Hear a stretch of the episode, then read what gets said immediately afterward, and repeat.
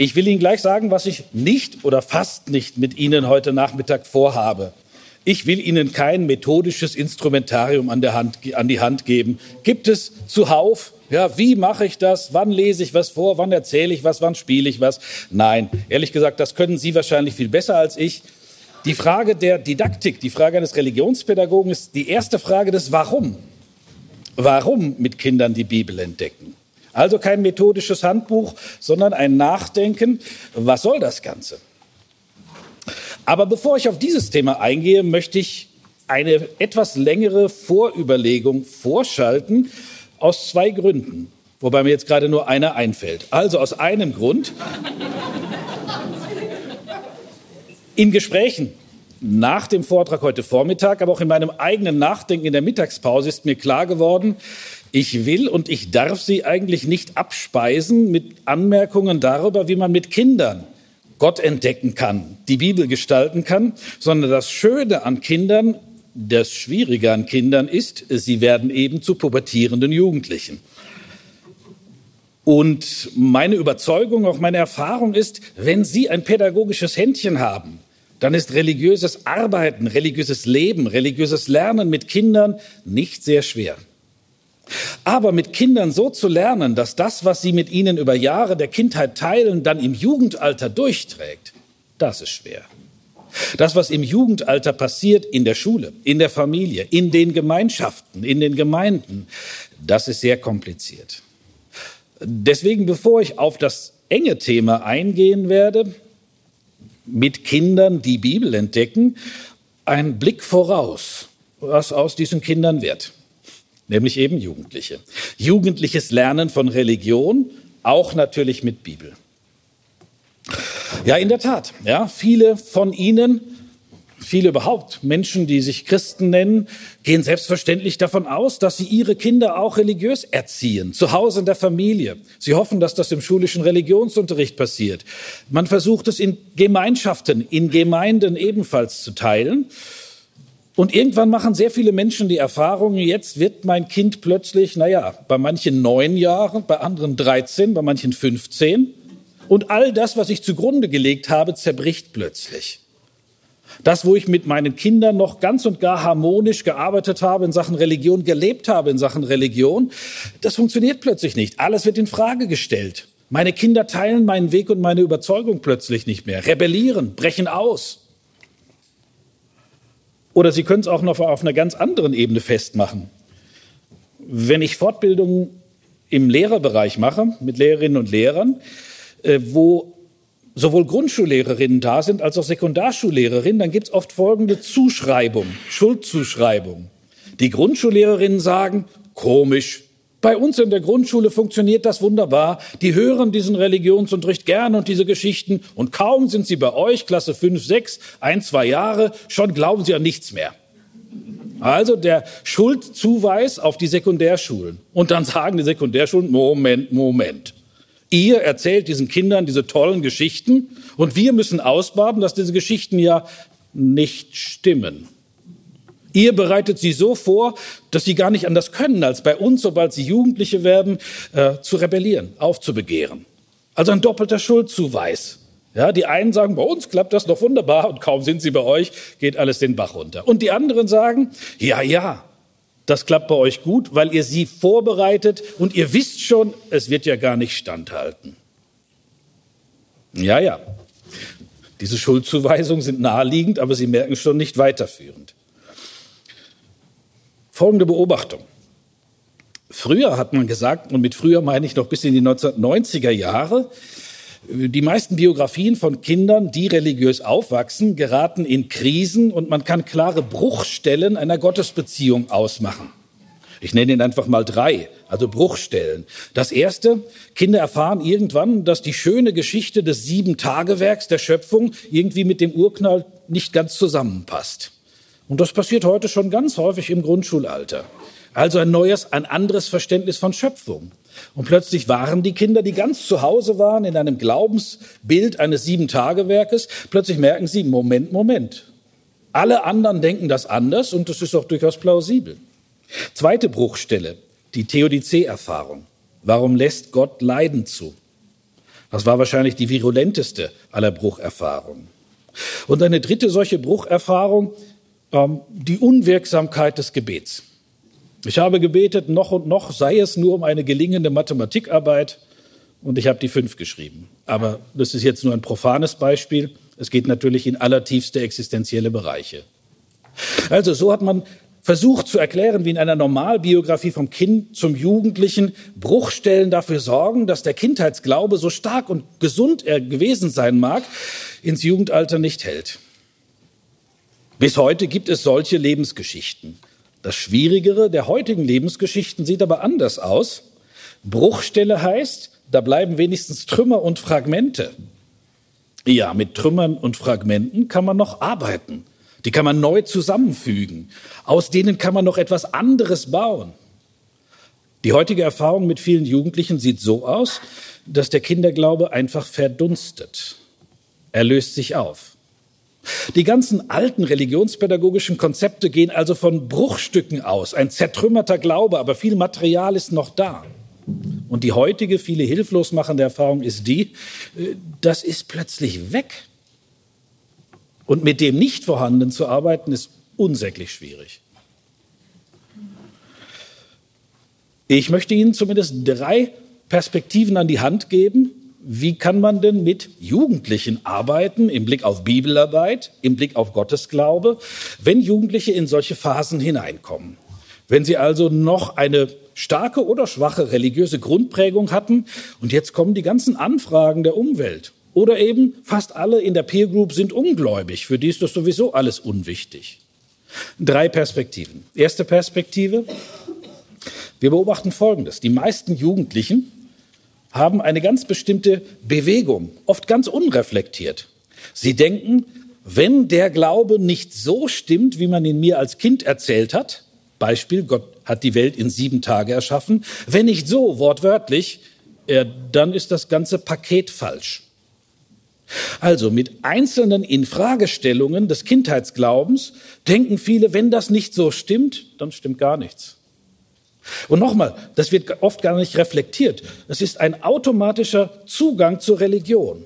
Ich durchschaue dann als ach so kluger Jugendlicher, die mir als Kind erzählte Geschichte stimmt nicht, also ist die ganze Geschichte falsch eine Verabschiedung vom Gottesglauben, auch von biblischem Glauben, weil man an einzelnen Punkten Fragen stellt. Wie kann man damit umgehen? Das ist eigentlich nicht so schwer, indem man Jugendlichen aufzeigt, dass genau diese Art von Krise nicht zwangsläufig aus Religion herausführen muss, sondern Teil von Religion ist. Das ist gerade im Christentum eindeutig. Diese Art von Infragestellung muss nicht aus Religion herausführen. Religion selbst, die Bibel selbst, kennt genau solche Infragestellungen und versucht sie in Religion zu beantworten. Es muss kein Abschied von Religion sein. So, also erste Aufgabe in der Arbeit mit Jugendlichen, an bestimmten Einzelpunkten klarzumachen. Diese Infragestellung heißt nicht Abschied, sondern sie heißt ein Ringen innerhalb von Religion das im jüdisch-christlichen Kontext von Anfang an mitgedacht war. Und manchmal ist es für Jugendliche oder auch Erwachsene verblüffend, überhaupt diese Möglichkeit zu erkennen, weil sie daran nie gedacht haben. Zweiter Hinweis. Sie erinnern sich, natürlich, Kinder brauchen Geschichten. Kinder bilden ihr Weltbild mit erzählten Geschichten, gerade auch biblischen Geschichten. Und in der Tat, die meisten Jugendlichen merken, dass diese biblischen Geschichten nicht eins zu eins stimmen in ihrem jetzigen jugendlichen Verständnis. Den meisten Kindern reichen diese Geschichten vollkommen. Was für eine wunderschöne Welterklärungsgeschichte ist das Sieben-Tage-Werk. Perfekt, wenn ich es richtig verstehe. Den meisten Kindern reicht die Geschichte voll und ganz. Den wenigsten Jugendlichen, den wenigsten Erwachsenen reicht sie, wenn ich sie nur wörtlich verstehe.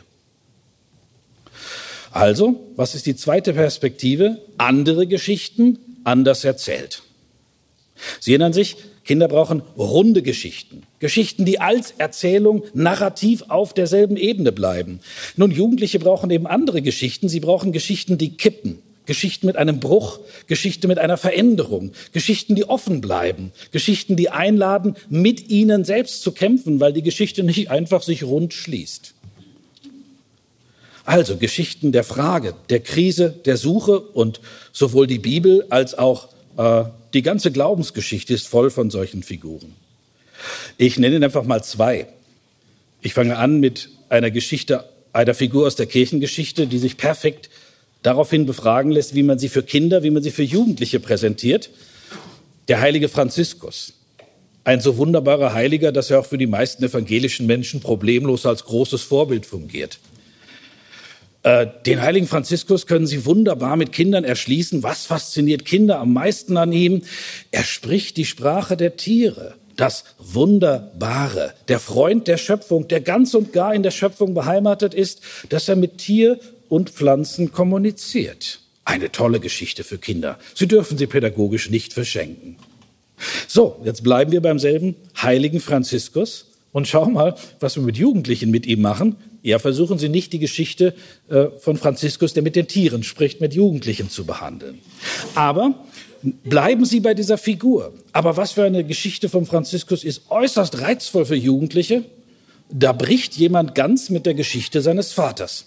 Er soll das väterliche Geschäft übernehmen. Und dieser Franziskus gerät in einen inneren Kampf um seine Gottesberufung gegen den Weg, den sein Vater für ihn vorgespurt hat. Das ist eine Geschichte für Jugendliche. Eine Bruchgeschichte, eine offene Geschichte, eine Konfliktgeschichte. Was ist wichtiger? Das steht von vornherein nicht fest. Wir sind bei derselben Figur, aber wir erzählen eine andere Geschichte und wir erzählen sie anders. Im biblischen Bereich, im Neuen Testament, schauen Sie mal auf den Judas. Das Einzige, was wir ganz sicher wissen über den Judas, ist, dass die Geschichten im Neuen Testament nicht stimmen können. Das ist eine Fragezeichenfigur. Lesen Sie sie mal nach. Sie werden diese Fragezeichen sofort merken. Oder im Alten Testament der Hiob. Ja, das ist eine Figur, die für Jugendliche und Erwachsene herausfordernd bleibt. Der Lästerer, der Klagemensch, der Zweifler. Solche Figuren haben jetzt eine ganz andere Bedeutung für Jugendliche. Wir können mit diesen Figuren und einer anderen Präsentation zeigen, dass eben auch solche Erfahrungen, die des Bruchs, der Suche, des Zweifels, ein Teil von biblischer und christlicher Tradition sind. Also andere Geschichten anders erzählt, der zweite Tipp. Das dritte. Jetzt rufe ich eine Erinnerung auf und habe nur ein Wort dafür, das Ihnen nicht allen bekannt sein wird. Wenn Sie mal in ein Klassenzimmer denken, wie nennt man bei Ihnen zu Hause dieses kleine Täschchen, wo die Kinder Stift, Radiergummi und ich weiß nicht was mitnehmen? Ich wohne im fränkischen Bereich. Bei uns jetzt nennt man das Schlampermäppchen. Ja? Und da gibt es regional sehr spannende, unterschiedliche Worte dafür. So, schauen Sie sich mal die Schlampermäppchen in einer siebten oder achten oder neunten Klasse an. Wie gestalten Jugendliche die? Erstens, sie gestalten sie. Jedes Schlampermäppchen eines Jugendlichen ist bemalt. Zweitens, einiges davon verstehen Sie sofort. Da steht bei manchem armen Geist FCB, FC Bayern München. Ja, schlecht, aber egal. Ja, kann eben auftauchen. Ähm, also irgendein Fußballverein oder der Name einer Popgruppe. Einiges ist sofort erkennbar. Es sind Kürzel, eine Symbolsprache, die erkennbar sein soll. Aber anderes, da denken Sie als Erwachsener, keine Ahnung. Ich verstehe die Grafik nicht, ich verstehe die Buchstabenfolge nicht. Genau. Warum machen Jugendliche das? Weil sie intuitiv für sich eine eigene Sprache entwickeln, das ist eine symbolische Sprache. Wie funktioniert symbolische Sprache? Sie nimmt bestimmte Menschen mit hinein in die Welt, indem sie mit Symbolen arbeitet. FCB, ja, wissen eben doch viele, aber vielleicht nicht alle. FC Bayern München. Also Hineinnahme von Erkenntnis, aber auch Ausschluss. Manche Symbole sind bewusst auf diese Schlampermäppchen aufgetragen, damit ich sie als alter Mensch nicht erkennen soll. Also, Jugendliche lernen eine Art von eigener Kommunikation. Und diese Kommunikation ist eine hochsymbolische Kommunikation. Denn Jugendliche spüren die Sprache des Herzens. Die Sprache dessen, was mich im tiefsten bewegt, ist eine symbolische Sprache. Also nicht eine sofort verständliche Kommunikationssprache, eine, die Tiefenschichten hat, viele Bedeutungen zulässt. Und diese Beobachtung im Blick auf Jugendliche ist für uns ein Absprungbrett, gerade auch für religiöse Lernprozesse. Wenn man in die Bibel schaut, in die Kirchengeschichten, dann ist völlig klar, die zentrale Sprachform, die die Kirche hat, die die Bibel kennt, ist eine symbolische. Das Symbolische ist keine defizitäre Sprachform. Ja, manche Jugendliche sagen das. Ist das echt wahr oder nur symbolisch? Ja, ganz falsch. Die tiefste Wahrheitssprache, die wir als Menschen haben, ist die symbolische. Wir versuchen etwas zu benennen und wissen gleichzeitig unendlich viel, viel mehr schwingt mit. Überlegen Sie mal, wie die Sprache der Liebe funktioniert. Koseworte, Privatsprache, eine symbolische Sprache. Da, wo es uns im tiefsten bewegt, haben wir eine symbolische Sprache. Ja, wie wollen Sie dem geliebten Menschen erklären, dass Sie ihn lieben, wenn Sie das in einer analytischen Sprachreihe versuchen? Das geht nicht. Was heißt das für religiöses Lernen mit Jugendlichen? Dritte Perspektive. Ein langsames Hineinführen in das Wissen, dass die tiefste Sprache, die wir Menschen haben, symbolisch funktioniert. Wenn es um die Wahrheit geht, die uns im Herzen und mit dem Verstand gewiss macht, dann brauchen wir Symbole. Sprachliche Symbole und außersprachliche Symbole. Und Symbole haben diese Offenheit der Bedeutung. Und sie sind immer emotional aufgeladen. Eine Religion, die Bibel ohne symbolische Sprache, völlig unmöglich. Also das wären meine drei, es gibt mehr, Hinweise, wie man dann mit Jugendlichen langsam, mühsam und frustrationsbereit arbeiten kann in Sachen Religion. Das eine überhaupt den Weg aufzeigen. Eine Krise eines bestimmten religiösen Verständnisses ist Teil von Religion, muss nicht aus ihr herausführen. Das zweite, andere Geschichten anders erzählt. Und das dritte, eine langsame Hineinführung. Die Symbolsprache ist die tiefste, die wir Menschen haben. Und die Religionen bedienen sich nicht zufällig massiv symbolischer Sprache und symbolischen Ausdrucksformen auch außerhalb des Sprachlichen. All das ist mühsam, all das äh, braucht Zeit, aber es ist durchaus möglich, mit Jugendlichen, Erwachsenen so dann anders religiös zu arbeiten.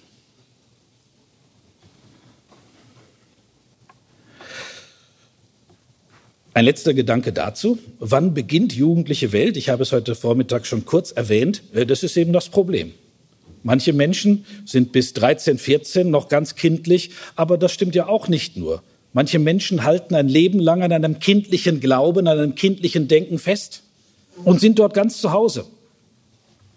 Also, wir können nicht sagen, dass ein kindlicher Glaube, in der Art, wie ich ihn versucht habe zu präsentieren, dass der einfach in einer bestimmten Altersgruppe und nur da zu Hause ist. Was wir sagen können, ist, dass die Art von jugendlichem Glauben, wie ich ihn skizziert habe, eben etwas ist, was tatsächlich erst mit der Pubertät aufbricht und dann viele Erwachsene weiterhin prägen wird. Das heißt aber, wenn Sie zum Beispiel Lehrerin, Lehrer in einer vierten, in einer sechsten Klasse sind, Sie haben mit Sicherheit Kinder, die ganz und gar kindlich glauben und Sie haben mit Sicherheit andere Kinder in derselben Klasse, Seite an Seite, die eigentlich schon im jugendlichen Glauben zu Hause sind. Und da Lernprozesse anzubieten, die beiden Typen gerecht sind, das ist sehr schwer. Und dazu gibt es kein Patentrezept. Es gibt nur die eine Hilfslinie, Denken Sie daran, dass es beide Möglichkeiten gibt und schaffen Sie Lernangebote für diese beiden unterschiedlichen Typen.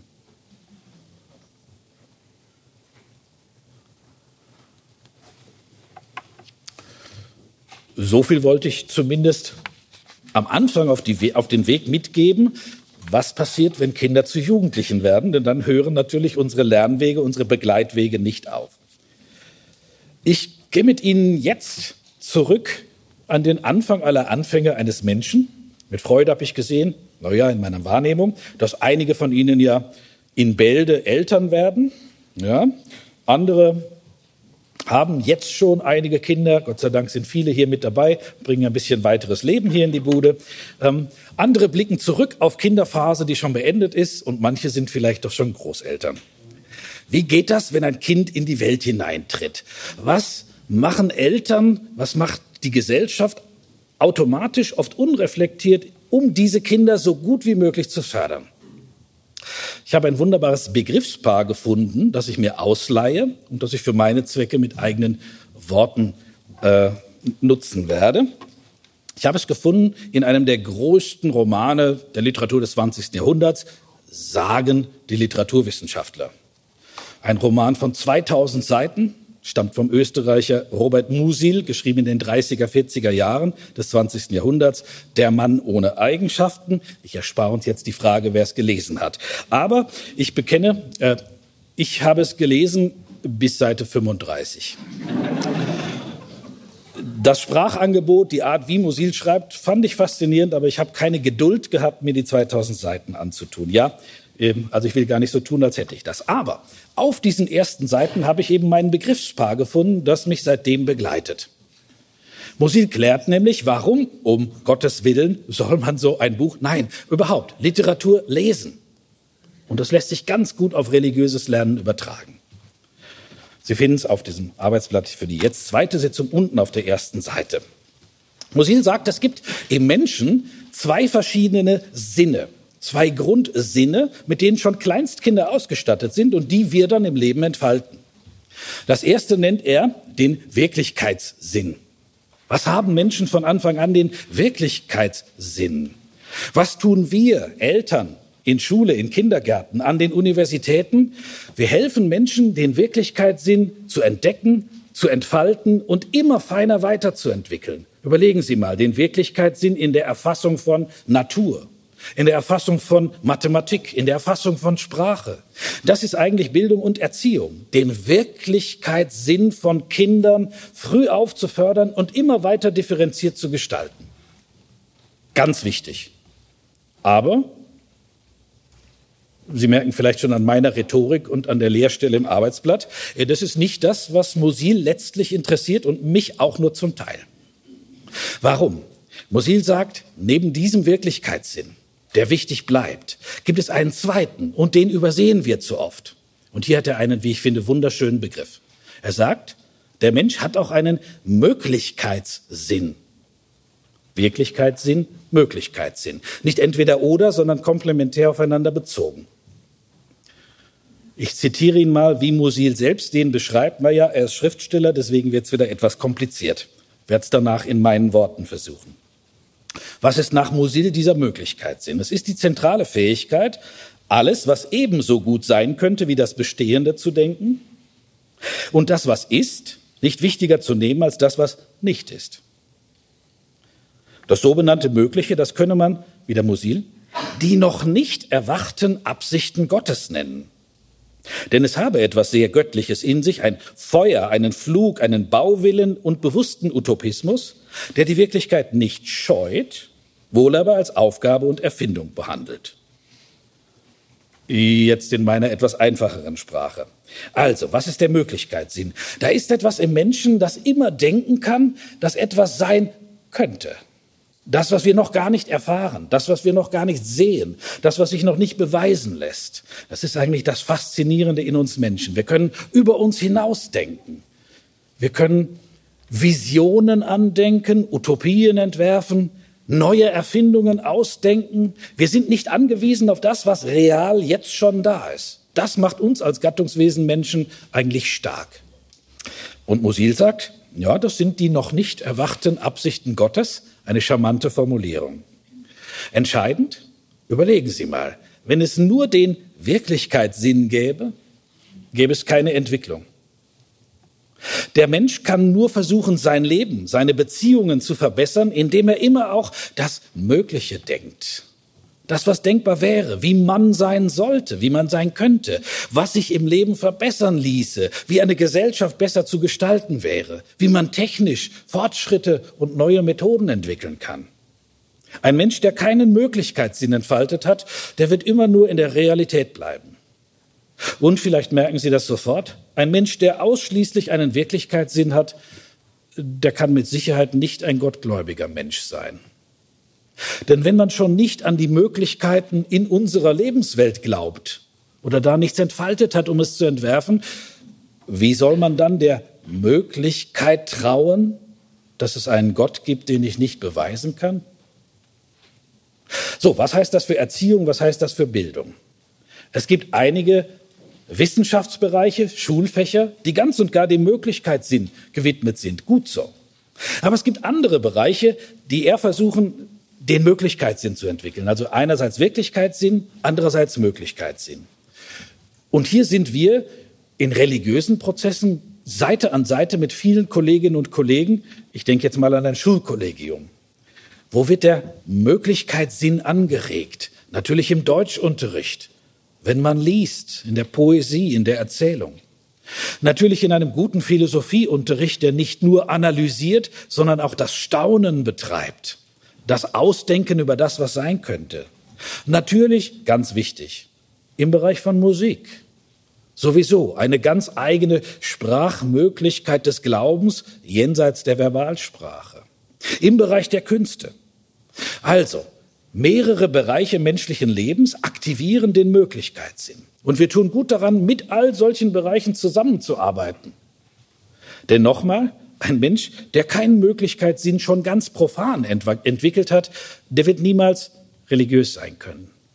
Denn Religion ist das Setzen darauf, dass gerade die Möglichkeit, die im Glauben erkannte Wirklichkeit, dass es Gott gibt, die realistisch erfahrene Wirklichkeit verändern kann. Ja, wenn ich von der Möglichkeit, die für mich zur Wirklichkeit wird, dass es Gott gibt. Wenn ich von dem aus die Welt, wie sie ist, betrachte und gestalte, dann wird vieles anders. Also entscheidend wichtig, Seite an Seite stehen wir mit Künstlern der unterschiedlichen Professionen, mit Menschen, die das Lesen, das Staunen, das Öffnen der Sinne für Wahrnehmungen, die über uns selbst hinausgehen, äh, öffnen, Seite an Seite mit ihnen. Aber entscheidend, wir bleiben natürlich nicht in dieser Art von Wirklichkeitssinn. Als Religiöse ist eine besondere, ein so besonderer Bereich von Möglichkeitssinn, ich habe es schon angedeutet, eine Möglichkeit, die von Gott eröffnet ist und sich nach Gott ausstreckt. Und das müssen natürlich nicht alle Künstler, das müssen nicht alle Musiker, das müssen nicht alle Philosophen, das müssen nicht alle Lesemenschen in gleicher Weise, Weise empfinden. Seite an Seite haben wir das Gefühl, dass wir uns ausstrecken auf etwas, was uns selbst und unsere Realität übersteigt, aber dass das von Gott ermöglicht ist, auf Gott zugeht. Das ist natürlich eine sehr spezifisch religiöse Deutung, die für Musil so sicher nicht zutreffen würde. Also, eine zentrale pädagogische Aufgabe, die Förderung des Möglichkeitssinns, und jetzt bin ich bei meinem eigentlichen Thema, nämlich, ich glaube, die Bibel ist ein einzigartiges Buch zur Entfaltung des Möglichkeitssinns. Ein Lernbuch, um den Möglichkeitssinn im religiösen Sinne des Christentums zu entfalten. Wenn ich mit der Bibel aufwachse, wenn ich mit der Bibel lebe, dann bin ich immer ein Mensch, der den speziellen Möglichkeitssinn des Gottesglaubens in mein Leben hineinnehme und in mein Leben hineinwirken lasse.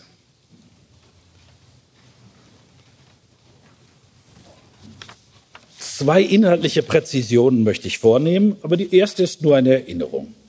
Also, sagen wir mal, die Bibel ist das Lernbuch der religiösen, äh, des religiösen Möglichkeitssinns. Was können wir dort lernen? Was ist der zentrale Gedanke, der die Bibel eigentlich wie ein roter Faden oder wie ein Wärmestrom durchzieht? Ich habe Ihnen heute Vormittag diesen ersten, in meiner Wahrnehmung wichtigsten Faden schon geschildert, schon geknüpft. Es ist die Dynamik des Gesehenwerdens von Gott im Blick auf ein liebevolles Sehen. Und Menschen können nur in diesem Blick, im Wissen, dass Gott uns im tiefsten sieht und annimmt, im religiösen Sinne leben. Das ist der erste zentrale Wärmestrom, den die Bibel entfaltet. Aber es gibt einen zweiten. Ich habe mir in der Mittagspause überlegt, den möchte ich auch durchaus nicht unter den Tisch fallen lassen. Der ist mir sehr wichtig, seit ich diesen Gedanken kennengelernt habe. Die Einführung in diesen zweiten Gedanken. Was ist das, was in der Bibel eigentlich der Wärmestrom, der rote Faden, das ist, was unser Leben prägen kann? Dieser Gedanke knüpft zunächst an eine Frage an. Und so wie wir hier in dem Raum 253 Menschen sein werden, so wird es auch 253 Antworten auf diese Frage geben, denn sie haben was mit unserer innersten Lebensüberzeugung und Lebensgeschichte zu tun. Was ist die tiefste Sehnsucht des Menschen? Was ist die tiefste Sehnsucht, die Sie im tiefsten berührt? Wenn Sie heute Abend noch ein bisschen Zeit für Gespräch haben, bei Bier, Wein oder Apfelschorle, das wäre spannend zum persönlichen Austausch. Ich biete Ihnen eine Perspektive an, die mich sehr überzeugt und seit ich Sie kennengelernt habe, eben nicht mehr loslässt. Ich habe sie gefunden bei Martin Buber, einem zentral wichtigen jüdischen Religionsphilosophen, äh, der einer der wichtigsten Brückenbauer zwischen Judentum und Christentum geworden ist. Martin Bubers Antwort auf diese Frage, was ist die tiefste Sehnsucht, die den Menschen umtreibt, ist wie folgt. Sie finden sie unter Umständen auf dem Arbeitsblatt von heute Vormittag, aber schauen Sie jetzt nicht nach. Seine Antwort also.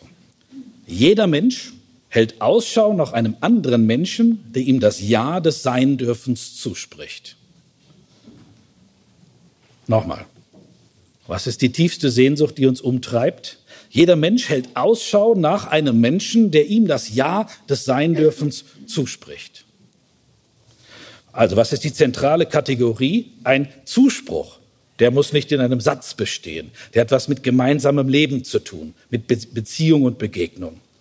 Zuspruch also bitte nicht auf reine Sprache äh, zuspitzen. Welcher Zuspruch ist der, den wir im tiefsten erhoffen und ersehnen? Dass jemand zu uns bedingungslos und grundsätzlich Ja sagt. Es ist gut, dass du da bist. Es ist gut, dass du so bist mit deinen Fehlern.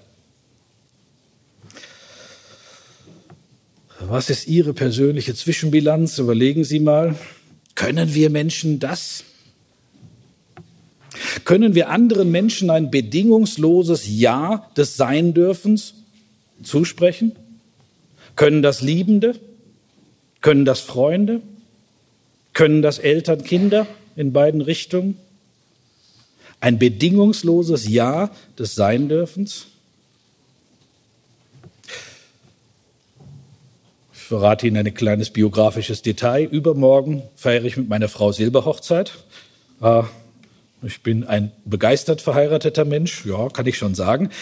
Ähm, habe also durchaus die Erfahrung, dass ich sagen würde, ja, in meinen optimistischen Lebensphasen sage ich doch, doch, es ist möglich. Menschen können einander das Ja des Sein, Sein dürfen zusprechen, sogar Verheiratete.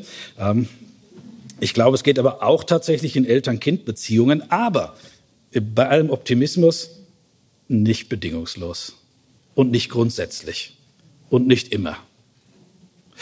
Im Gegenteil würde ich sagen, es sind ganz außergewöhnliche Erfahrungen, vielleicht die tiefsten Erfahrungen, die wir Menschen machen können, wenn wir folgende Erfahrungen machen. Das sind zwei gespiegelt. Wenn wir einerseits erfahren dürfen, jemand anders sagt zu uns bedingungslos Ja. Das sind Höhepunkte unseres Lebens.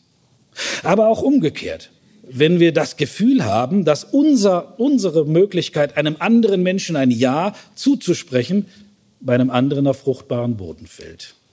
Das sind die wichtigsten, die schönsten Momente des Menschseins. Das Gelingen des Zuspruchs eines bedingungslosen Ja's. Aber nochmal, ich glaube, das geht nur fragmentarisch. Das geht nur in Mosaikerfahrung. Und es ist wunderbar, wenn es wenigstens so gelingt. Martin Buber denkt das ganz ähnlich. Also ja, es ist eine der wichtigsten Aufgaben und Möglichkeiten, die wir haben, der Zuspruch eines Ja's.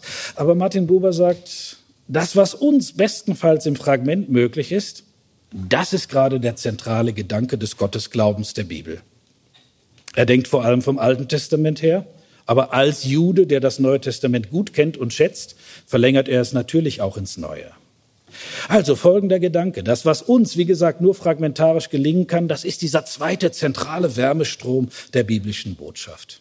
Die Bibel erzählt von der ersten bis zur letzten Seite von einem Gott, der genau das eigentlich im Kern uns gegenüber signalisiert. Das bedingungslose Ja des Seindürfens. Das Sieben-Tage-Werk, was ist das Ziel? Das Leben gelingen kann. Und wenn Sie unter der Perspektive Ihre gut bekannte Bibel nochmal lesen, dann werden Sie erneut einen ganz neuen, nein, einen ganz alten, aber leider oft vergessenen Wärmestrom der biblischen Botschaft erkennen. Gott sagt sich uns bedingungslos zu. Aber, aber, aber. Das ist noch nicht die ganze Geschichte der Bibel, natürlich nicht, sondern es ist wie zwei Seiten einer Hand. Das Entscheidende der biblischen Botschaft. Und die unterscheidet sie sich, glaube ich, von allen Religionen, von allen Weltanschauungen und allen Philosophien. Das Entscheidende ist eine Doppelung. Am Anfang ist immer der Zuspruch, immer. Aber die Rückseite der Hand, das kann man nicht trennen. Die Rückseite der Hand ist ein Anspruch. Wenn du ein Mensch bist, der den Zuspruch Gottes gespürt hat, vom Zuspruch Gottes erfasst ist, dann wird sich automatisch dein Anspruch ans Leben verändern. Das ist ganz automatisch so. Und nicht, weil du musst, da kommt kein moralisch großer göttlicher Zeigefinger. sondern erfasst von diesem Zuspruch wirst du anders leben. Im Blick auf deine Mitwelt, im Blick auf die Menschen, mit denen du zu tun hast, im Blick auf dich selbst. Das betont die Bibel ständig. Also nicht nur der Anspruch, ja, nicht sozusagen nur ein leichtes, alles ist gut, sondern selbstverständlich eine Forderung, dann ist Leben anders. Und hier hat die Bibel auch harte Sprachbilder.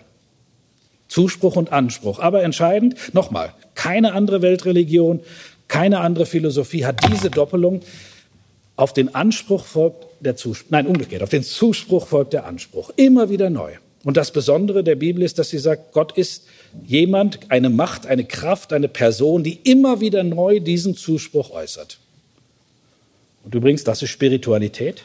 Immer wieder neu auf den Spuren dieses göttlichen Zuspruchs zu sein, im Wissen, dass darauf natürlich ein Anspruch ans Leben erfolgt.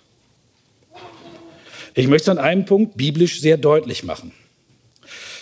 Ich durfte in meiner Berufsbiografie verschiedenste Arten von Schüler unterrichten, angefangen von Grundschule über Hauptschule bis Gymnasium.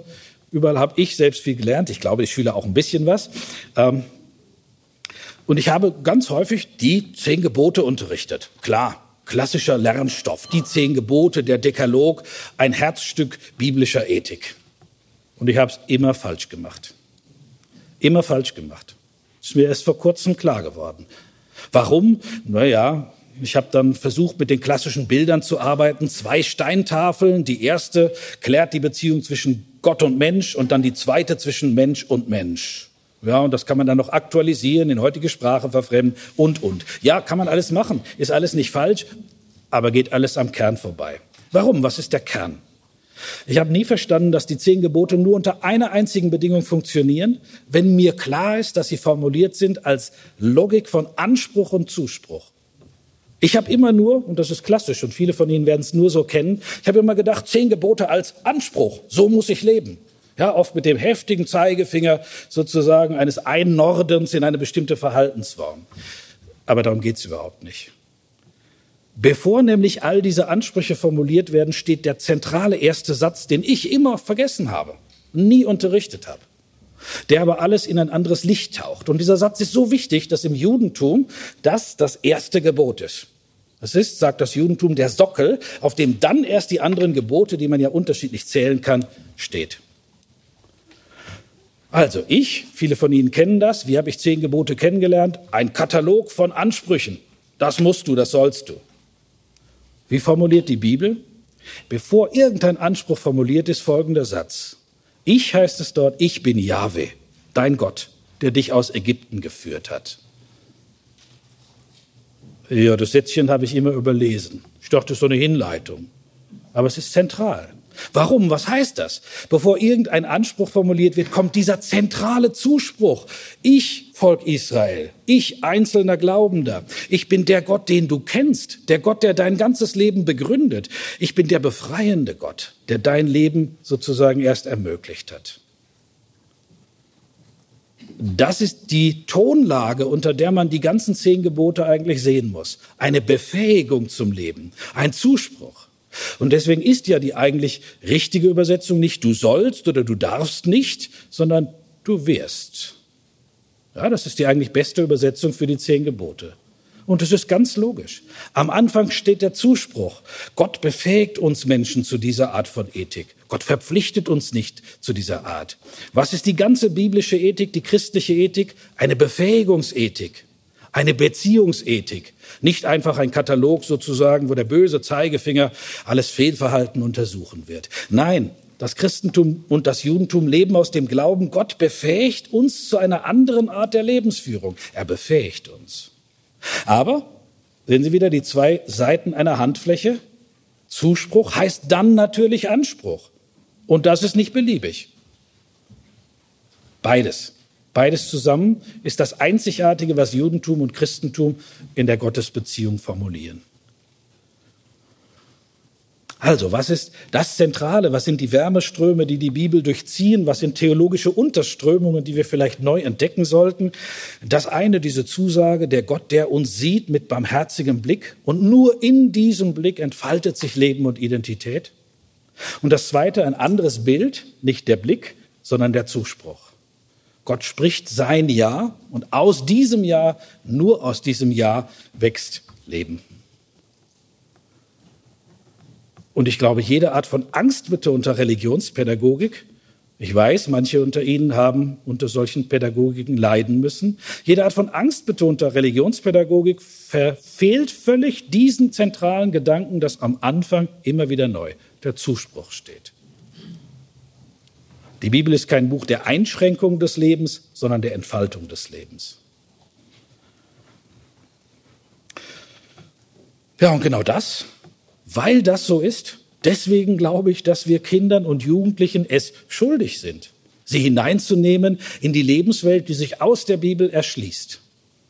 Ein Lebensbuch des Zuspruchs, ein Lebensspruch, ein, ein Lebensbuch des Zuspruchs, das Gott uns sieht und trägt. Kinder in diese Dynamik hineinzunehmen, lässt ihnen einen anderen Ton als Grundmelodie ihres Lebens erfahren. Das zumindest ist die Hoffnung, die eigentlich eine christliche Pädagogik auszeichnet.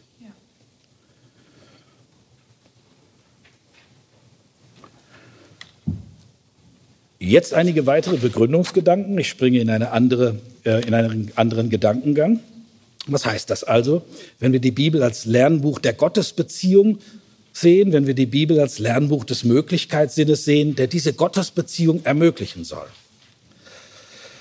Nun, man kann klassisch zweimal vier Argumente anführen, es gibt aber auch viel mehr. Aber ich mache das so. Zweimal vier Argumente anführen, warum eigentlich Kinder, Erwachsene, Jugendliche die Bibel brauchen. Warum die Bibel für sie wichtig ist. Das erste ist eine Binnenverständigung unter dem Stichwort Theologie.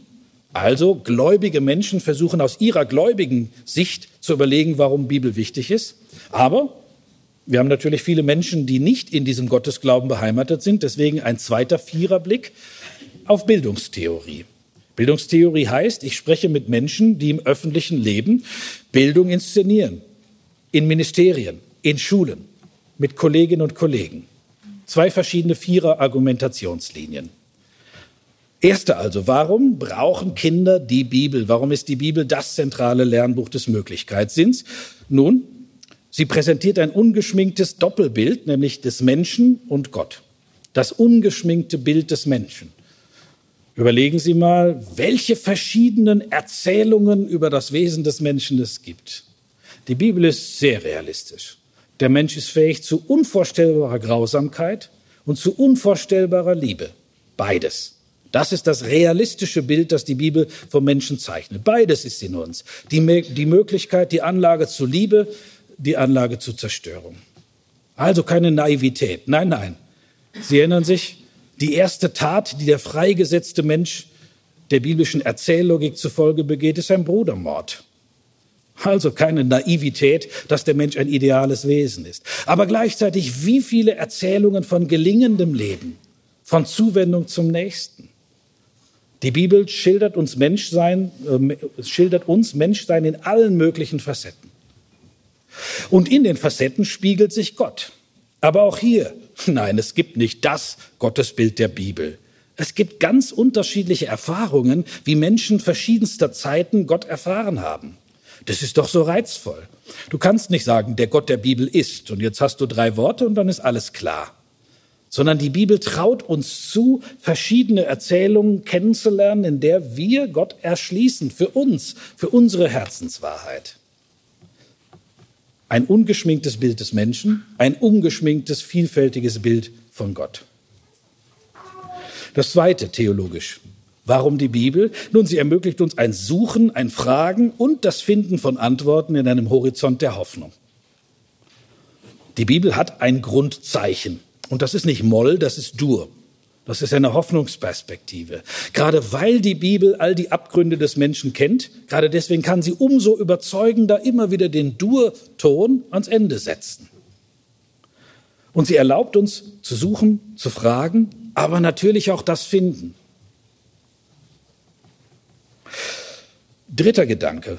Warum theologisch die Bibel als das Lernbuch? Nun, in den beiden Großkirchen hat sich folgende Überzeugung durchgesetzt. Ich weiß, in anderen kirchlichen Gemeinschaften ist das durchaus umstritten. Die Großkirchen sagen das so. Die Bibel präsentiert sich als, jetzt kommt der Begriff, Gotteswort in Menschenwort. Es gibt manche Christen, die sagen, nee, nee, Moment, die Bibel ist doch nicht Menschenwort, sondern fundamentalistisch gedeutet, das heißt eins zu eins göttliches Wort. Der Mensch, der die Bibel geschrieben hat, die Menschen, die waren nur wie Werkzeuge, die ohne eigenes Zutun, ohne eigene Biografie, ohne eigenen Kontext den Griffel Gottes sozusagen führten. Gott selbst offenbart sich Punkt für Punkt ohne menschliches Zutun. Nun, habe schon gesagt, äh, aus Sicht der Großkirchen ist das eine fundamentalistische Bibeldeutung und sie hat eine ganz große Schwäche. Wenn ich mit solchen Menschen im Gespräch bin, dann sagen sie immer, das Schlimmste, was sie mit der Bibel tun können, ist sie deuten. Sobald ich die Bibel deute, wird es doch willkürlich, subjektiv, relativ. Nein, weil ich die Bibel so ernst nehme, glaube ich, dass Wort für Wort Gott sich einschreibt. Aha, sage ich dann. Interessante Deutung.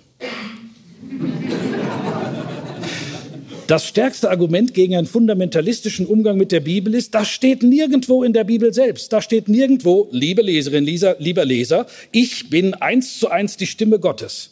Sondern diese Deutung haben fundamentalistische Lesende eben an den Text herangetragen und bei allem, was wir wissen über die Lebensumstände Israels und Jesu, äh, damals haben wir ein völlig anderes Textverständnis gehabt. Also Vorsicht, jemand, der glaubt, er deute nicht, der befindet sich in seinem so objektiven Irrtum. Es steht nirgendwo geschrieben, dass eine fundamentalistische Lesart die richtige wäre. Ich gebe zu, wäre das Teil der Bibel, dann wäre es schwierig. Ja, dann hätten wir eine klare Vorgabe, gegen die ich dann als heutiger Mensch verstoßen müsste. Das muss ich aber gar nicht. Die Bibel verlangt nirgendwo eine fundamentalistische Lesart.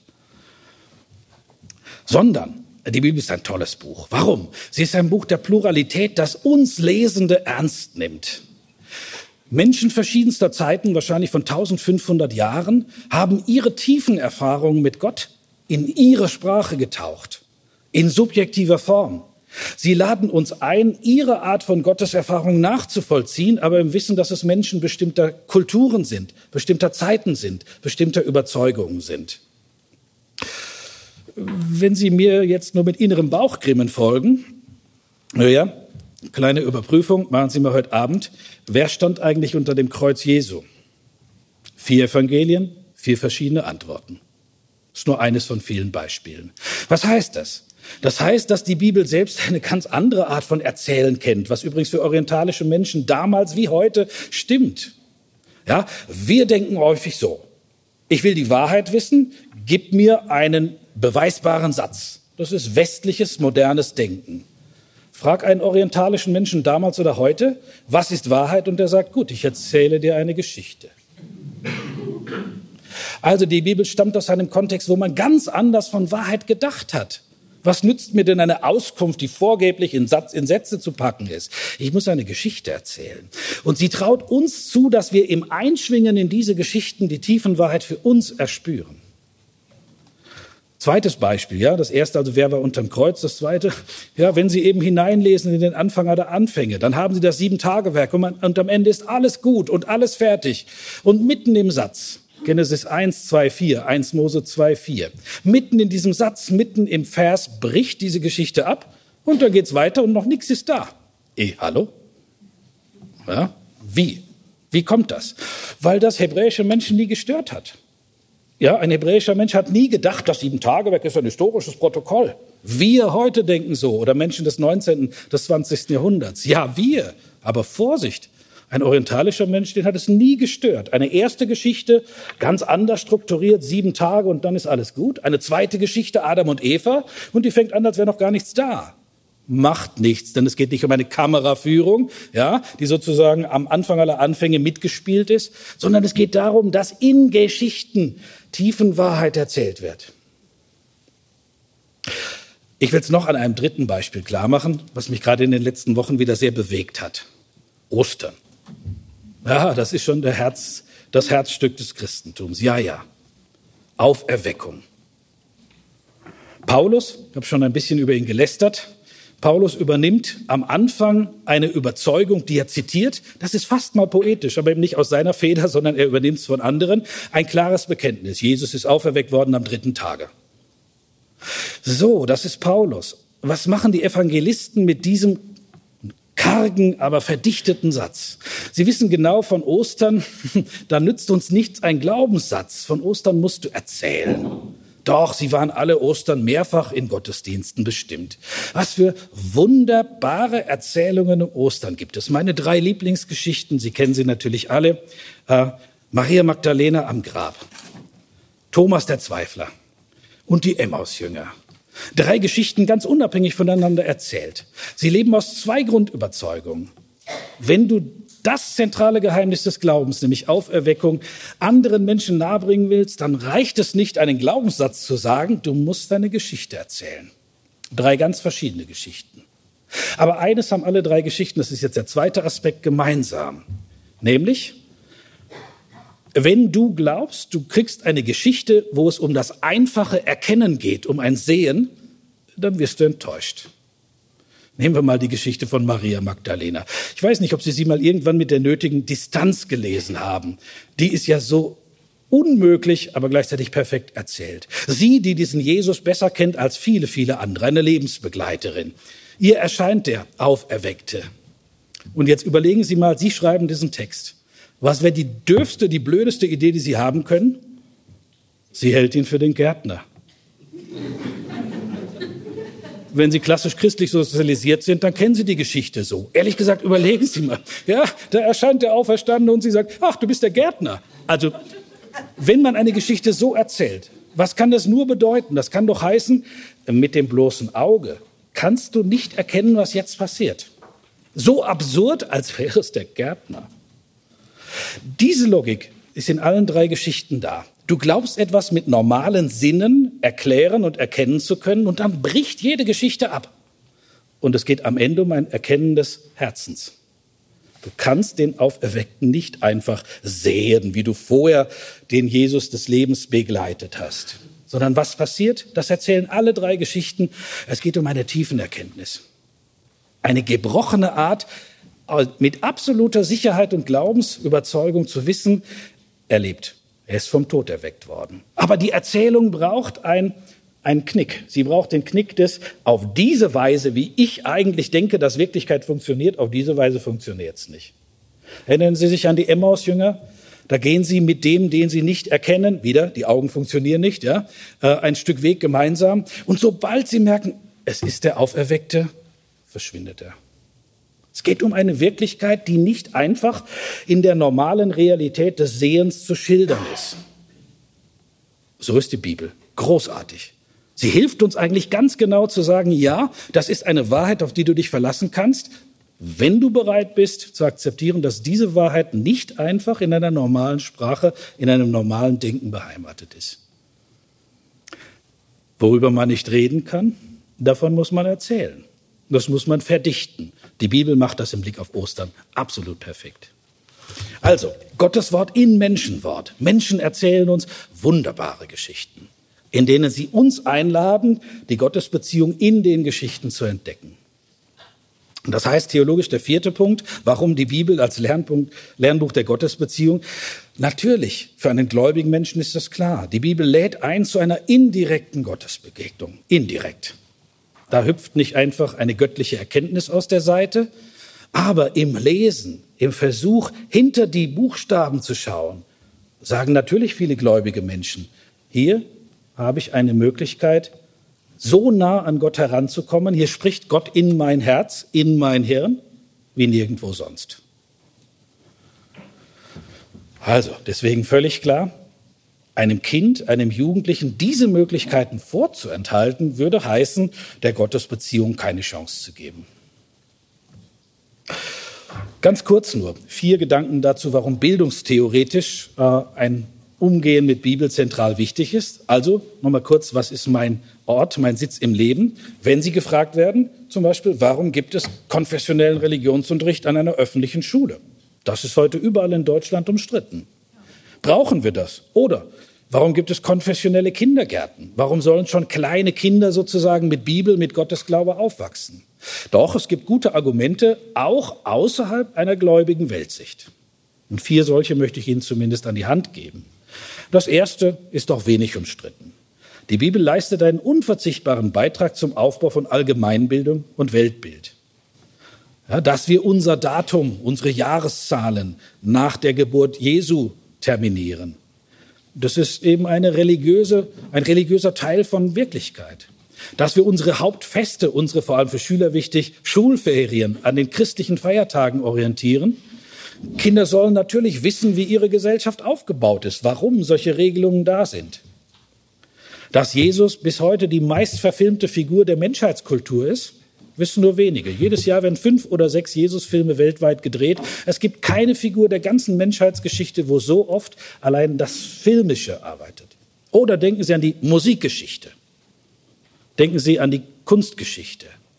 Wenn du nicht weißt, wie die Bibel Wirklichkeit und Geschichten erzählt und deutet, dann wirst du einen beträchtlichen Teil von Kultur und Gesellschaft nicht verstehen. Also das ist das Erste. Ja, um ein gebildeter Mensch zu sein, um dich auszukennen in deiner Gesellschaft, wie wir leben, brauchst du biblische Grundkenntnisse. Das Zweite aus bildungstheoretischer Sicht, sich mit der Bibel zu beschäftigen, hilft zum Erwerb von religiöser und nicht religiöser Sprachfähigkeit. Wenn Sie ja, mit Kindern heute zu tun haben, dann wissen Sie wahrscheinlich, es gibt so Grundsprachgesten, die viele Kinder heute gar nicht mehr können. Dank, Bitte. Ja, gehen Sie mal in eine Grundschulklasse, versuchen Sie mal Sprachfähigkeiten im Blick auf Dank und Bitte, auf die Formulierung dieser Sprachgesten zu entwickeln. Schauen Sie mal, ob das geht. Nein, das können viele Kinder überhaupt nicht mehr. Bitte und Dank sind die zwei Grundformen des christlichen Gebets. Und Bitte und Dank sind Reflexionsformen über das Gelingen von Leben. Der Blick voraus, dass Gott Bitte das Leben gestalte. Oder der Dank als Blick zurück. Zwei Grundformen von Rede, von Reflexion von Leben. Aber das gilt auch für die drei übrigen Grundformen der religiösen Sprache. Für Lob. Hm, wie viele Kinder können noch loben? Für Preis, das ist eine ganz eigene Sprachform, die ich jetzt nicht thematisiere, aber vor allem auch die fünfte Grundform religiöser Rede von Klage.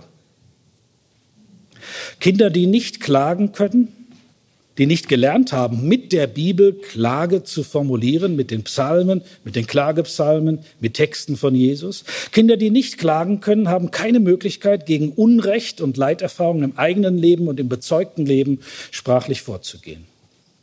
Ja, ist eine der wichtigsten Entwicklungen der Spiritualitätsgeschichte, glaube ich, der letzten 30 Jahre.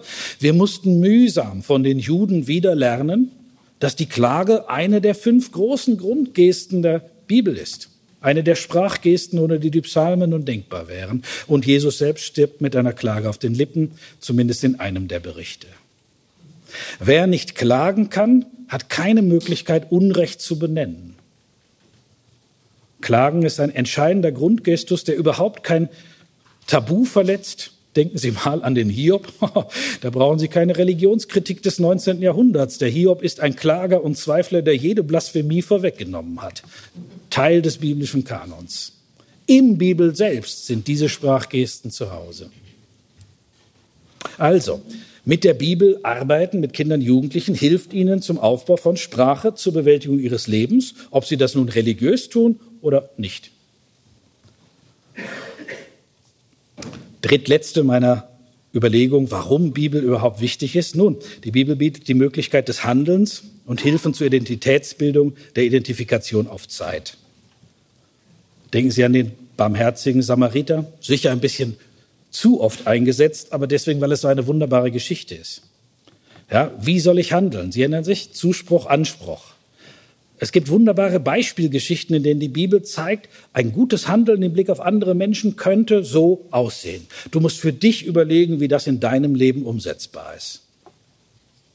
Und natürlich die Hilfe zur Identitätsbildung. Mit biblischen Vorbildern, Figuren, selbst lernen, ich nenne nochmal den Hiob, wie kann ich mit Leitsituationen umgehen? Welche Sprache darf ich, kann ich, muss ich im Leid anwenden? Identitätsbildung durch biblische Vorbilder.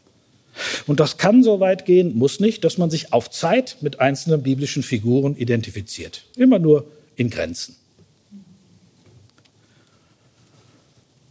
Und das Letzte erleben wir im Moment gesellschaftlich sehr stark, bildungstheoretisch.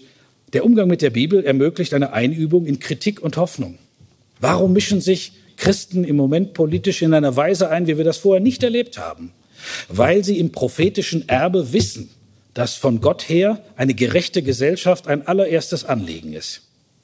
Zuspruch, Anspruch, wenn du erfüllt bist vom Zuspruch Gottes, darfst du nicht und wirst du nicht mit menschenverachtenden Zuständen in deiner Gesellschaft einverstanden sein. Einübung in Kritik und Hoffnung, das kann man mit Bibel lernen. Also, zweimal vier Möglichkeiten, wie man die Fragen beantworten kann. Warum denn eigentlich soll die Bibel das Lernbuch der Gottesbeziehung sein? Viermal aus theologischer Perspektive, viermal aus eher bildungstheoretischer Perspektive.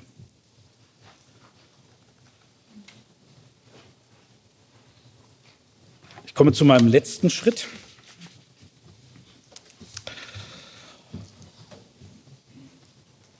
Ich habe vorhin versucht, mit Martin Buber einen gemeinsamen Grundzug von Judentum und Christentum ins Zentrum zu stellen. Sie erinnern sich, Zuspruch, Anspruch. Jesus ist ein Meister dieser Dialektik von Zuspruch und Anspruch. Auch hier möchte ich ein Beispiel einspeisen, wenn Sie an die Seligpreisung Jesu denken. Das Herzstück eigentlich vor allem der ethischen Botschaft Jesu. Wie beginnt die Bergpredigt in dem, im Matthäusevangelium? Eben mit Seligpreisungen. Was sind Seligpreisungen? Zuspruch an die Menschen, die den Zuspruch besonders brauchen. So beginnt die Bergpredigt. Nicht mit dem ethischen Zeigefinger des Du musst, du sollst. Zuspruch an die Menschen, selig sind, die in besonderer Weise Gottes bedürfen. Ja, und am Ende meiner Überlegungen möchte ich einen etwas länger entfalteten Blick auf Jesus werfen. Wenn wir denn schon Christen sind, dann glaube ich, ist es gut und richtig, darüber nachzudenken, nicht nur, wo wir auch gemeinsam, das ist entscheidend viel, mit dem Judentum teilen, sondern nein, es gibt auch eine spezifische Möglichkeit zu sagen, der christliche Glaube hat bei all den Gemeinsamkeiten nochmal einen besonderen, ja was, Strom, Tupfer, Farbton, wie immer Sie das wollen. Ich will es wie folgt formulieren. Jesus ist tatsächlich für gläubige Christen in einzigartiger Weise ein, eine Möglichkeit, Gott nahe zu kommen, die in unserer Sicht in keiner anderen Religion möglich ist. Warum? Ich erinnere Sie an Ausführungen heute Vormittag. Unsere Beziehung zu Gott, ob wir wollen oder nicht, sie ist immer unter der Vorgabe des analogen Denkens und Redens. Und analog heißt, was immer ich über Gott sage, er, der sich entzieht, er, den ich immer nur ahnen und spüren kann, er lässt sich nie definieren. Er lässt sich nie ganz scharf stellen im Sucher unserer Lebensperspektive. Nur die Analogie, die Unähnlichkeit unseres Denkens und Redens ist immer größer als die Ähnlichkeit. Ja, das bleibt bindend auch fürs Christentum, mit einer Ausnahme. Und diese Ausnahme ist der Mensch Jesus. Das ist das Besondere unseres Glaubens dass das Göttliche herausgetreten ist aus der Entzogenheit des Ewigen, sondern in einem ganz bestimmten Menschen ein einzigartiges Profil bekommen hat. Übrigens, sobald wir diesen Jesus christologisch, also dogmatisch, theologisch deuten, sind wir wieder im analogen Sprachspiel. Und das passiert schon in der Bibel selbst. Also sobald wir den Menschen versuchen zu deuten auf seine Gottesbeziehung, auf seine Göttlichkeit, auf seine Gottessohnschaft hin, sind wir wieder in diesem Sprachspiel, in dem wir überhaupt über Gott sprechen können. Und das ist richtig und gut und wir müssen das tun. Aber sobald wir sagen, Jesus ist der Sohn Gottes, Jesus ist auferweckt und der Ewige, dann sind wir in einer theologischen Deutung. Und nichts daran ist schlecht, ja? Verstehen Sie mich nicht falsch. Nur, es ist das klassische Sprachspiel, wie wir immer uns mit Gott auseinandersetzen. Was ist die Ausnahme? Die Ausnahme ist der Mensch Jesus Christus. Jesus. Dieser Mensch, der 30, 33, 37 Jahre, wir wissen es nicht genau, gelebt hat. Denn diesen Menschen in seiner Menschlichkeit, den können wir natürlich ganz konkret sehen. Den können wir so konkret fassen wie jeden anderen Menschen auch. Und wir wissen erstaunlich viel, auch historisch über ihn. Das Neue Testament selbst weiß schon, dass das eine ganz einzigartige Möglichkeit ist, das ewige Geheimnis Gottes, das sich eben immer auch entzieht, in besonderer Weise eben doch nahebringen zu können. Zwei Zitate in dieser Hinsicht habe ich Ihnen mitgebracht. Im Kolosserbrief, da heißt es über Jesus 1.15, Dieser Jesus ist das Ebenbild des unsichtbaren Gottes. So, da haben Sie eine perfekte Sprachanleitung, wie wir biblisch gesehen mit Gott und mit Jesus umgehen. Natürlich, Gott bleibt unsichtbar. Das ist im Alten Testament, das ist im Neuen Testament, das ist in der Kirchengeschichte. Du kannst ihn nicht empirisch fassen, definieren. Aber das Christentum sagt eben, ja, diese Ungreifbarkeit Gottes ist an einem Punkt durchbrochen. In Jesus, der das Ebenbild des Unsichtbaren ist. Wenn wir auf Jesus schauen, ahnen wir, sehen wir deutlicher, haben wir ein Profil vor Augen, wie der Unsichtbare ist. Das ist die christliche Grundüberzeugung. Übrigens, deshalb feiern wir Weihnachten. Das ist die theologische Grundbotschaft von Weihnachten. Der Unsichtbare bekommt ein Profil, eine Geschichte, eine Gestalt. Im Johannesevangelium wird eine ähnliche Aussage in den Mund Jesu selbst hineingesetzt. Dort sagt Jesus über sich, wer mich sieht, sieht den, der mich gesandt hat.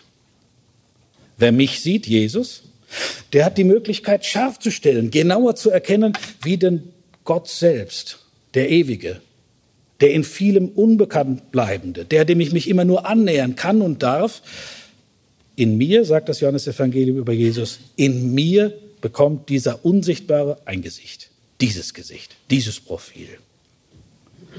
Was heißt das für religiöses Lernen im Christentum?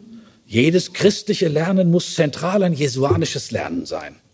Und es muss ansetzen beim Menschen Jesus.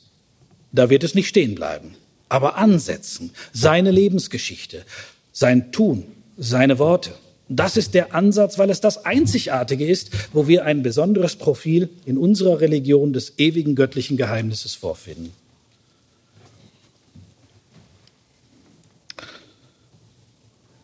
Heute Vormittag habe ich versucht, Ihnen eine Grundart des theologischen Sprechens vor Augen zu stellen, worüber man nicht sprechen kann, darüber muss man dichten. Also stelle ich jetzt auch ein etwas ausgedeutetes Gedicht ans Ende meiner Ausführungen. Es ist ein Gedicht über Jesus Christus. Das wird Sie wenig überraschen. Und bevor ich Ihnen das Gedicht vorlese und dann präsentiere, ausdeute, ein kleiner Blick auf seinen Autor, denn den sollten Sie kennen. Andreas Knapp ist in meiner Wahrnehmung der wichtigste spirituelle Lehrer unserer Zeit. Vor allem im katholischen Bereich bekannt, aber ich glaube, seine Texte sind konfessionsübergreifend. Ganz kurz zu seiner Lebensgeschichte. Andreas Knapp wurde 1958 geboren in Baden-Württemberg und sein Leben war das eines klassischen binnenkirchlichen Karrieremenschen. Das sage ich ganz ohne Aburteilung. Die Kirche braucht auch Menschen, die in der Kirche Karriere machen.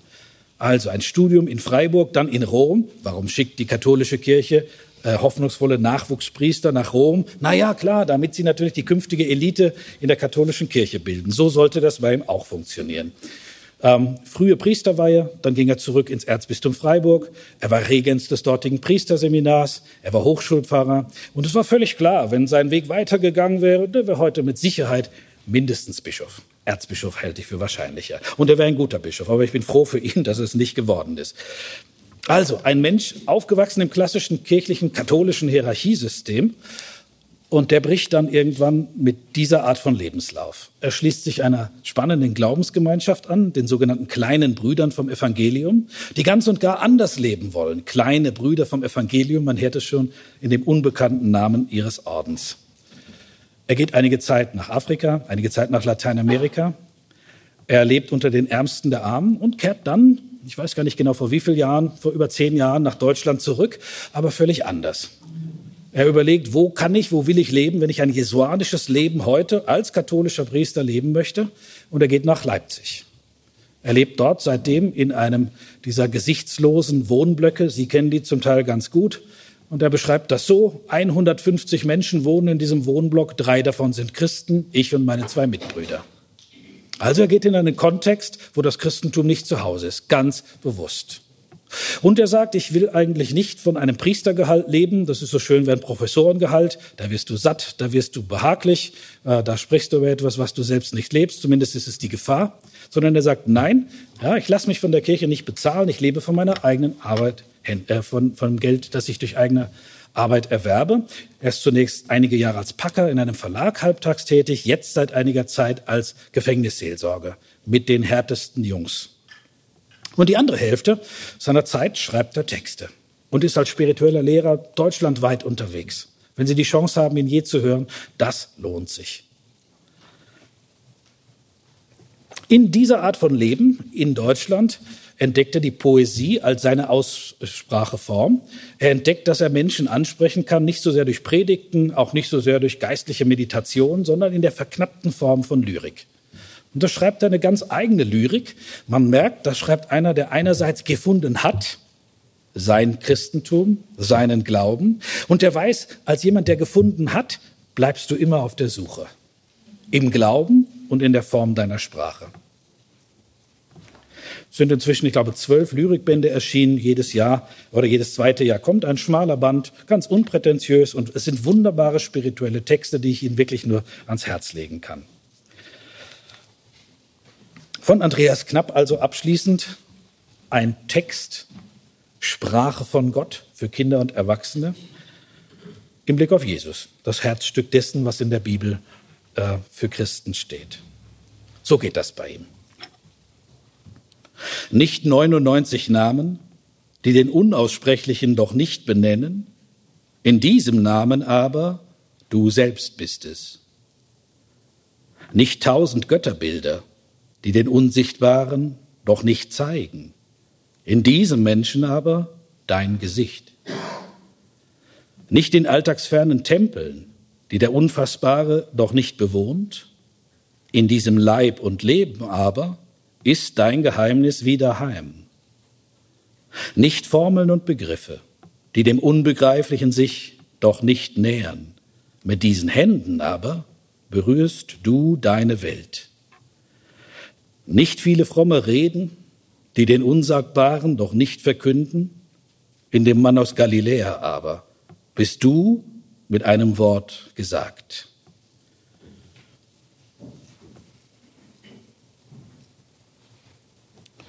Ein paar Deutestriche. Das Schöne an Gedichten ist, es gibt keine perfekte Interpretation. Ja, wenn es eine abschließende Interpretation und Deutung eines Gedichttextes, eines Bibeltextes gäbe, wäre der Text tot. Bibeltexte und Gedichttexte dürfen vielfältig sein, weiterleben, unterschiedliche Assoziationen zulassen. Also was mir auffällt.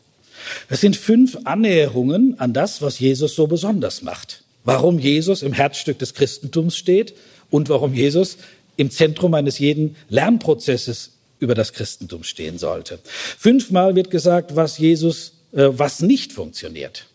Und gegen jede Schablone, die sagt, so kann es nicht funktionieren, wird als Kontrast ein kleiner Blick auf Jesus geworfen.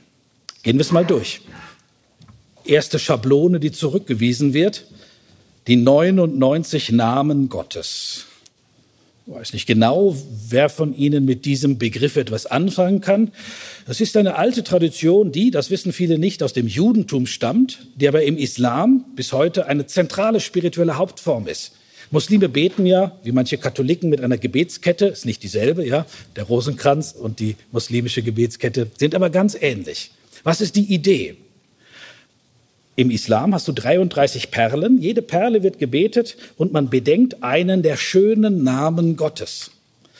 Du umkreist das göttliche Geheimnis in einer Konzentration, einer inneren Konzentration auf Gott und versuchst mit immer wieder neuen Namen, der Friedfertige, der Barmherzige, der Friedensstiftende, dich an diesen Gott heranzudenken, zu fühlen, einzustimmen. Eine wunderschöne Tradition, wie gesagt, ursprünglich jüdisch. Wenn Sie jemals diese 99 Namen vor sich haben, merken Sie, es ist ein perfektes Gebet dass ich zumindest mit Juden und Muslimen ohne Schwierigkeiten zusammen beten kann.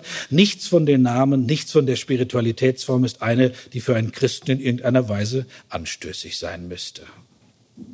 Was ist die Grundidee dieser 99 schönen Namen Gottes? Den Hundertsten. Den wirst du nie wissen als Mensch. Wenn du den Hundertsten, den letzten wüsstest, dann wärst du wie Gott. Die 99 Namen sind eine Umkreisung, deswegen ja auch in den Perlenschnuren ein sich herumtasten im Wissen, das Zentrum entzieht sich einer Greifbarkeit. Ich finde eine wunderschöne Spiritualität. Also, Andreas Knapp aber sagt, ja, aber nicht die 99 Namen, weil sie den Unaussprechlichen eben nicht benennen. Benennen würde der Hundertste und den wissen wir nicht. Das Christentum, sagt Andreas Knapp in seiner ersten Versgruppe, ja, ja, nichts ist falsch an diesen 99 Namen, solange ich sie nicht für einen letzten Zielweg halte. In diesem Namen aber, das ist die christliche Überzeugung, bist du es selbst. Im Namen Jesus Christus ist das ewige Geheimnis Gottes, das ich sonst nur umkreisen kann, direkt erspürbar, erfahrbar, sichtbar im Blick auf die Biografie. Also der erste Zugang, Namen, die ich Gott gebe, die ihn immer nur umkreisen. Das Christentum sagt, der Name Jesus Christus.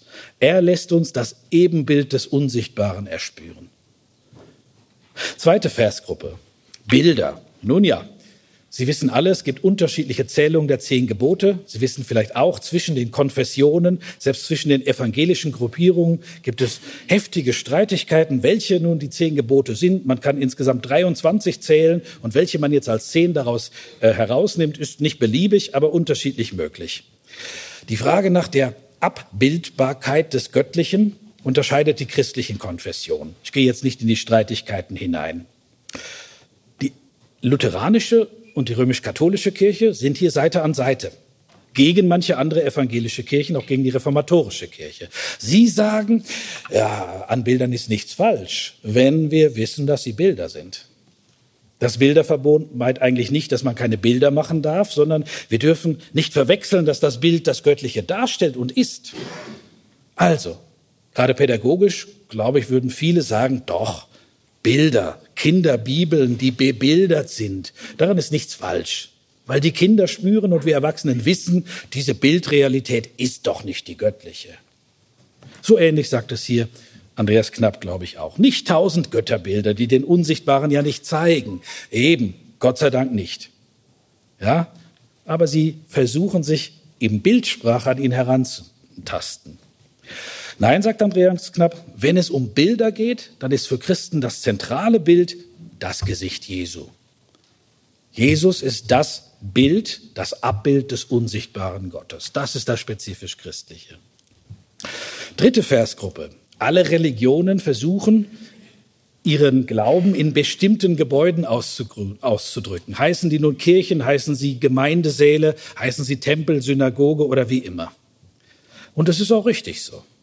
Und schön, dass es so unterschiedliche Traditionen heiliger oder besonders ehrfurchtsvoller Räume gibt. Aber manche Religionen glauben, dass Gott dort in besonderer Weise zu Hause ist und außerhalb nicht. Da sagt zumindest Andreas Knapp Vorsicht. Nicht in solchen alltagsfernen, eben sonntäglichen, samstäglichen Tempeln, die der Unfassbare doch nicht bewohnt ausschließlich. Nein, nein, wenn wir nach Räumen suchen, in diesem Leib und Leben, im Leib und Leben Jesu. Da ist das Geheimnis Gottes wieder heim.